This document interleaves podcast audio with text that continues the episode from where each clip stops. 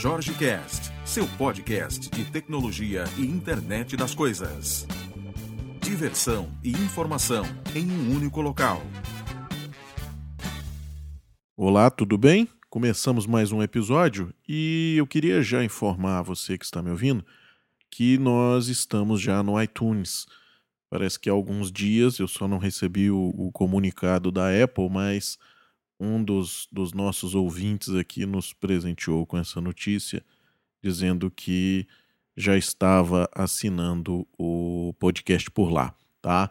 Então, para quem tiver é, gadgets aí da, da Apple e quiser fazer assinatura para ficar mais fácil, quem tiver também o iTunes na própria máquina quiser fazer, pode pesquisar por Jorge Cast ou por Jorge Maia que vai chegar lá ok? Tem o link aqui também no nosso site. Então, logo abaixo da mensagem, né, da, da descrição e onde eu coloco os links e tudo mais, tem o Play para você conseguir fazer e tem também o canal do iTunes para que você consiga entrar lá, ok?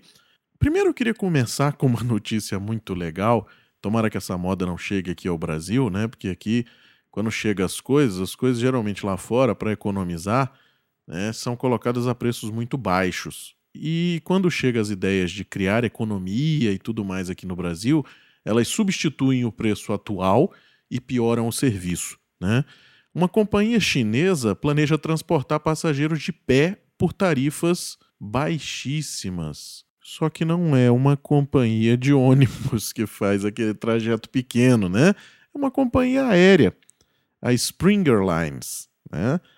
E ela planeja fazer isso no futuro. Ou seja, ela vai ter tarifas de menos de 2 dólares, segundo a, a notícia aqui. Essa notícia veio do site Melhores Destinos, né? E assim, eu tenho medo disso. Medo, porque imagina se essa moda pega aqui no Brasil, a Gol tira todos os assentos dos, dos voos e todo mundo vai viajar de pé agora, né? E pelo mesmo preço. E o preço não vai diminuir, né? Então, assim, eu tenho um pouco de de pânico desse, desse negócio. Eu já não curto muito o, o viajar de avião, né?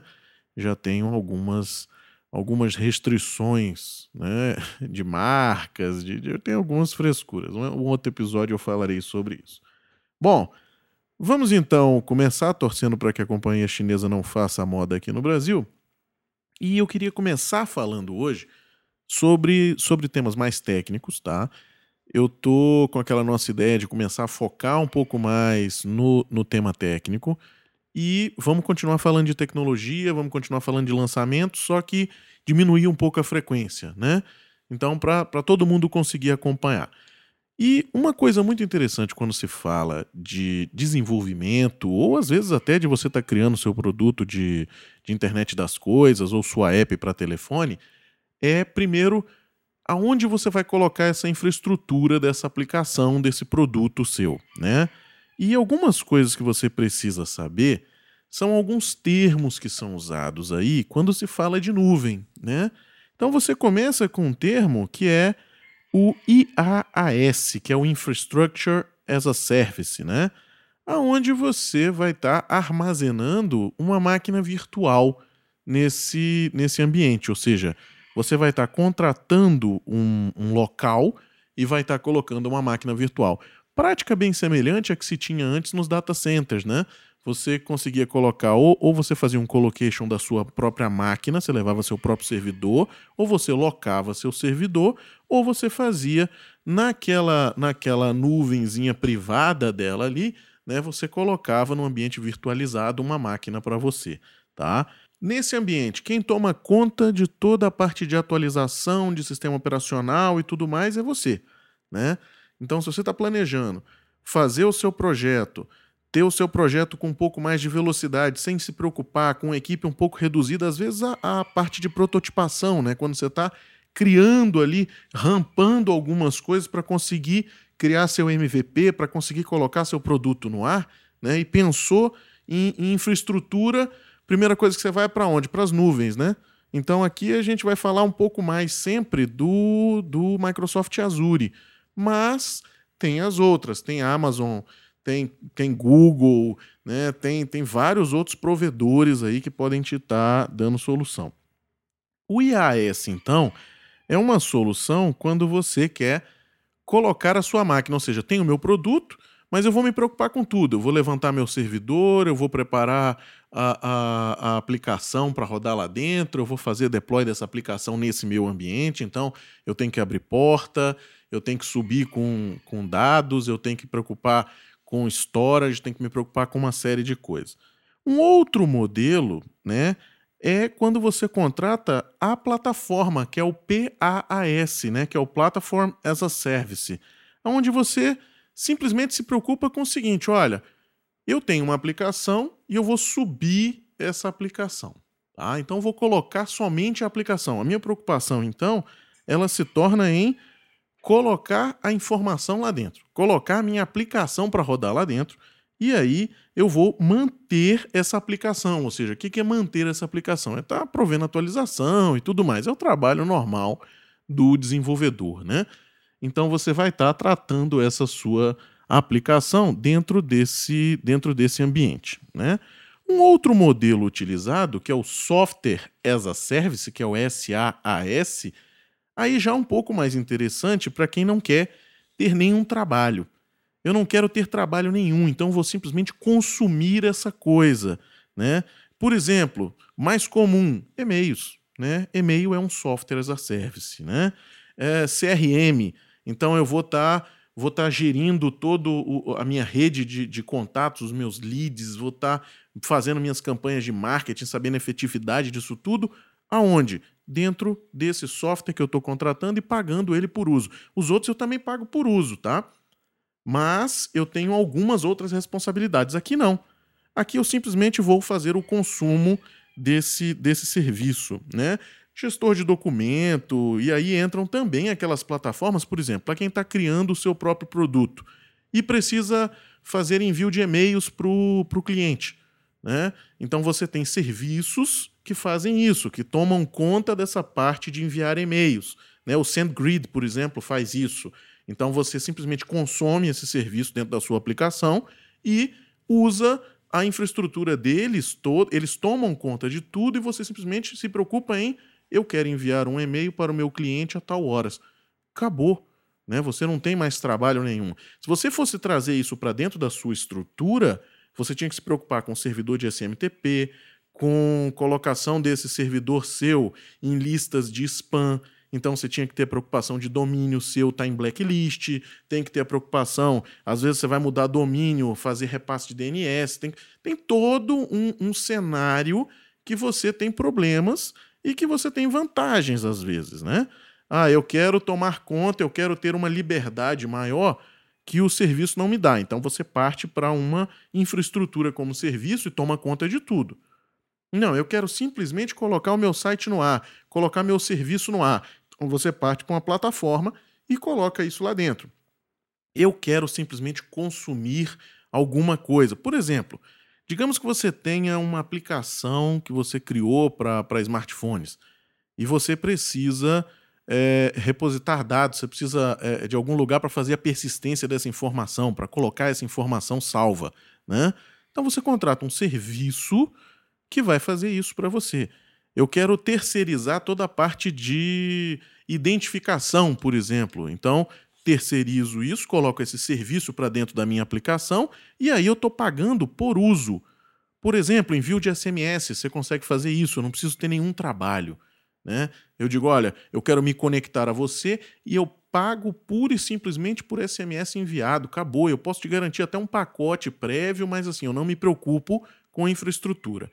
Então, eu acho que esses são os três modelos que dá para você já ter uma ideia do que te espera na hora que você vai precisar fazer contratação desse tipo de coisa. Falando de criar produtos, falando de startups, falando de você colocar seu produto às vezes no ar sozinho, sem nenhuma sem nenhuma preocupação de estar, tá, olha, infraestrutura, como é que eu vou tratar e tudo mais, a nuvem te dá, o Azure, por exemplo, te dá isso com muita facilidade. Dentro do próprio Visual Studio, se você estiver desenvolvendo em .NET, ou se você estiver desenvolvendo em outra linguagem dentro do próprio Visual Studio também, mas ele te dá toda essa parte de integração com essa com esse serviço de tecnologia, né? que é a nuvem que vai te dar suporte a essa sua aplicação, ok?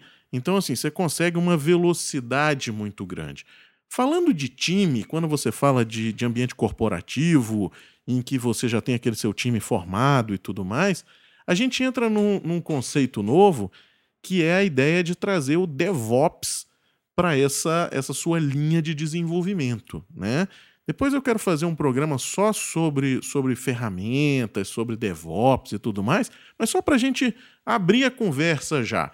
O que é DevOps? DevOps é uma ideia de você unir times de desenvolvimento para a área de infraestrutura e time de infraestrutura para a área de desenvolvimento, ou seja, você acabar com aquela barreira natural que existe aonde você vai pegar um produto que está pronto, às vezes que está numa versão de desenvolvimento, e dizer, não, publica aí, meu irmão, que agora a bola é sua, entendeu?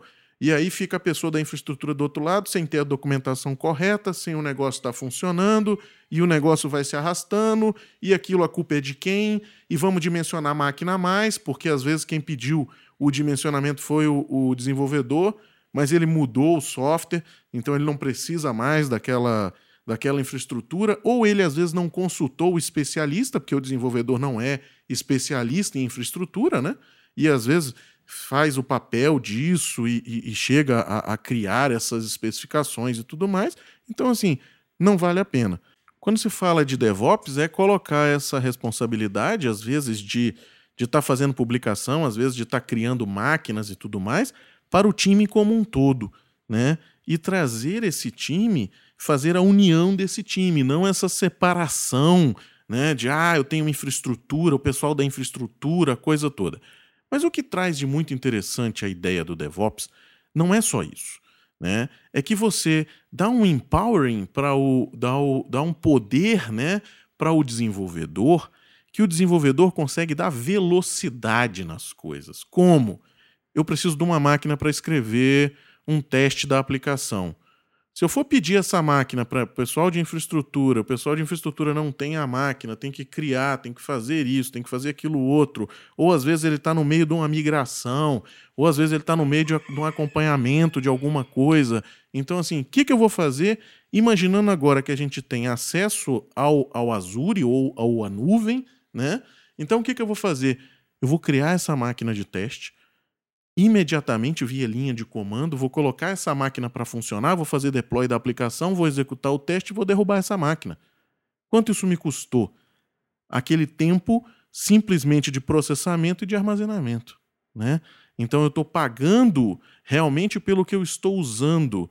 Eu estou dando velocidade a uma linha de produção de software, né? aonde eu trago também em conjunto com isso uma série de valores né? Porque eu estou trazendo, primeiro, o meu desenvolvedor começa a entender um pouco mais a necessidade de hardware, começa a ver que às vezes ele dimensiona errado, começa a prestar atenção em coisas do tipo: recursos não são infinitos, né? Recursos têm custo.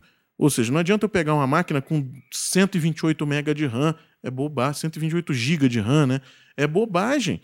Eu não preciso disso. Eu não utilizo isso. Então começa-se a pensar também no uso consciente desse negócio. Tem várias outras vantagens, né? Que eu citei pouquíssimas coisas só para a gente ter uma ideia do que, que é possível fazer. Ou seja, trazendo todo esse essa nossa fala aqui para uma para uma linha rápida. Eu consigo hoje com acesso a um Azure, com uma conta de Azure para um desenvolvedor meu, dar velocidade à minha linha de desenvolvimento, dar poder a esse cara de experimentar às vezes coisas que ele não conseguiria, tá? Eu dou também muito mais economia a esse meu negócio, porque eu não vou estar o tempo todo fazendo previsão de máquina que eu não vou conseguir usar. Porque quando você faz uma previsão de uma máquina, você tem tempo de colocação dela dentro de um data center, tem uma série de coisas que acontecem aí nesse, nesse meio termo entre o pedir, o acontecer e eu colocar meu sistema em produção. Né? Agora não, você consegue fazer isso em segundos, entendeu? Eu consigo colocar isso no ar e botar isso para funcionar. Ou seja, é isso que a nuvem traz para dentro da sua linha de operação. A ideia nossa aqui hoje era só abrir esse tema, né? A gente vai começar a falar mais. Quem tiver aqui em Brasília, o próximo aqui de Brasília, a gente vai fazer um, alguns eventos aqui agora, falando de desenvolvimento, falando de nuvem, falando de aplicação, usando nuvem para colocar dados e tudo mais, e claro, trazendo muita coisa de internet das coisas e demonstrar alguns projetos que eu tenho aqui de internet das coisas também usando nuvem. Tá? Então, quem tiver curiosidade, procura a gente aí nos grupos. Lembrando de novo, estamos no iTunes, assine o canal, dê o seu, o seu feedback, tá? Diga se está gostando, se não está gostando e vamos em frente. Um grande abraço e até amanhã.